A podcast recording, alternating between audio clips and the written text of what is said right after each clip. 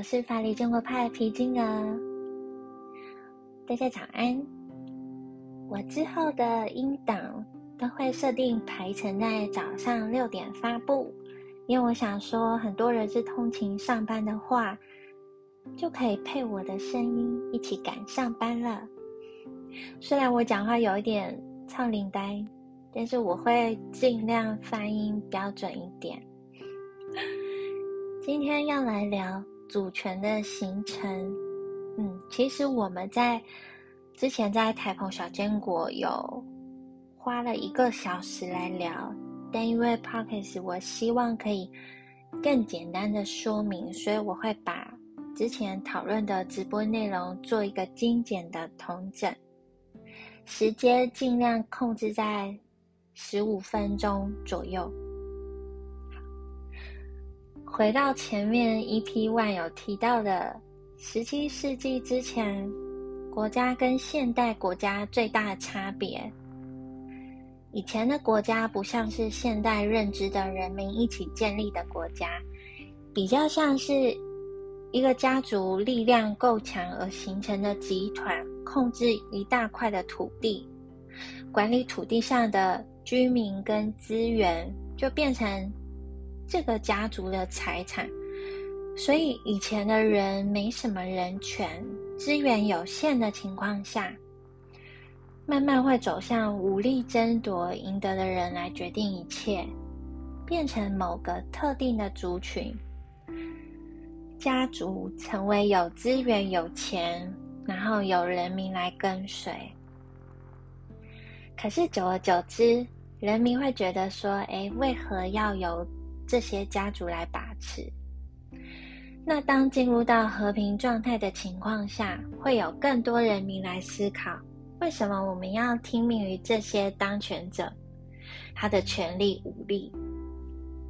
这时候就会有人诉诸更强大，却又无法反对的存在，存在就是所谓的神。就像中国会说天子，欧洲会说神明。在地上的代言人，就是君权神授的概念。所以后来呢，国家掌权者会演变成说，嗯，自己是来自于上天赋予的，从原本弱肉强食变成有神的旨意，所以要这些人民继续服从他。在西法利亚合约出来以前，原本主权比较像是君主权。直到西法利亚合约出来之后，才产生君主权平等的概念。所以 sovereignty 衍生自这个 sovereign，而 sovereign 原本是君主的意思。所以说，呃，原本主权的概念呢是君主权。如果大家都信奉同一个宗教的话，成为。这个的君主呢，他就会得到必须得到神的承认，那所以才会有一些国家还有所谓的国教，教宗呢也可能会影响政局。古代还有一种情况是，王室后继无人的时候，就变成神不去认同这个家族了，那没有继承人，这个国家就灭亡了。所以杀光王室所有人，就等于灭国。那王室只是如果还活着一个人，就会被推崇成为可以复国的机会。所以以前的国家，它是跟这个王室继承人嗯绑在一起的。那从前面提到的君权神授的概念，到后来变成。人为建构出来，透过契约建构的这个东西，这个国家就会让这个统治者君权神授被脱离。那这时候呢，国家法人格 （statehood） 这个概念就会出现啦。当国家具有国家法人格的概念出现了以后，虽然嗯那时候大家还不太了解。后来经过法国大革命，从这边诞生了这个共和国 （republic） 的概念。那这边的共和国是指现代国际法秩序下的共和国，不是说共共和政体的运作，像罗马共和这个共和政体很早就有了。那法国这个国家概念成功的与国王跟王室做了切割，也影响到其他的国家。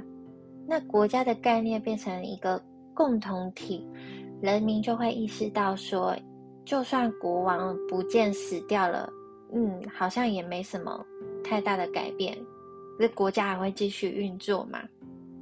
所以，法国大革命对欧洲其他国家就就造成很大的冲击。其他国家的君主也会担心说，如果如果被人民给解决掉了，国家还会存在，那自己有可能就会被处理掉，就不能再随便把人民当成视如草芥。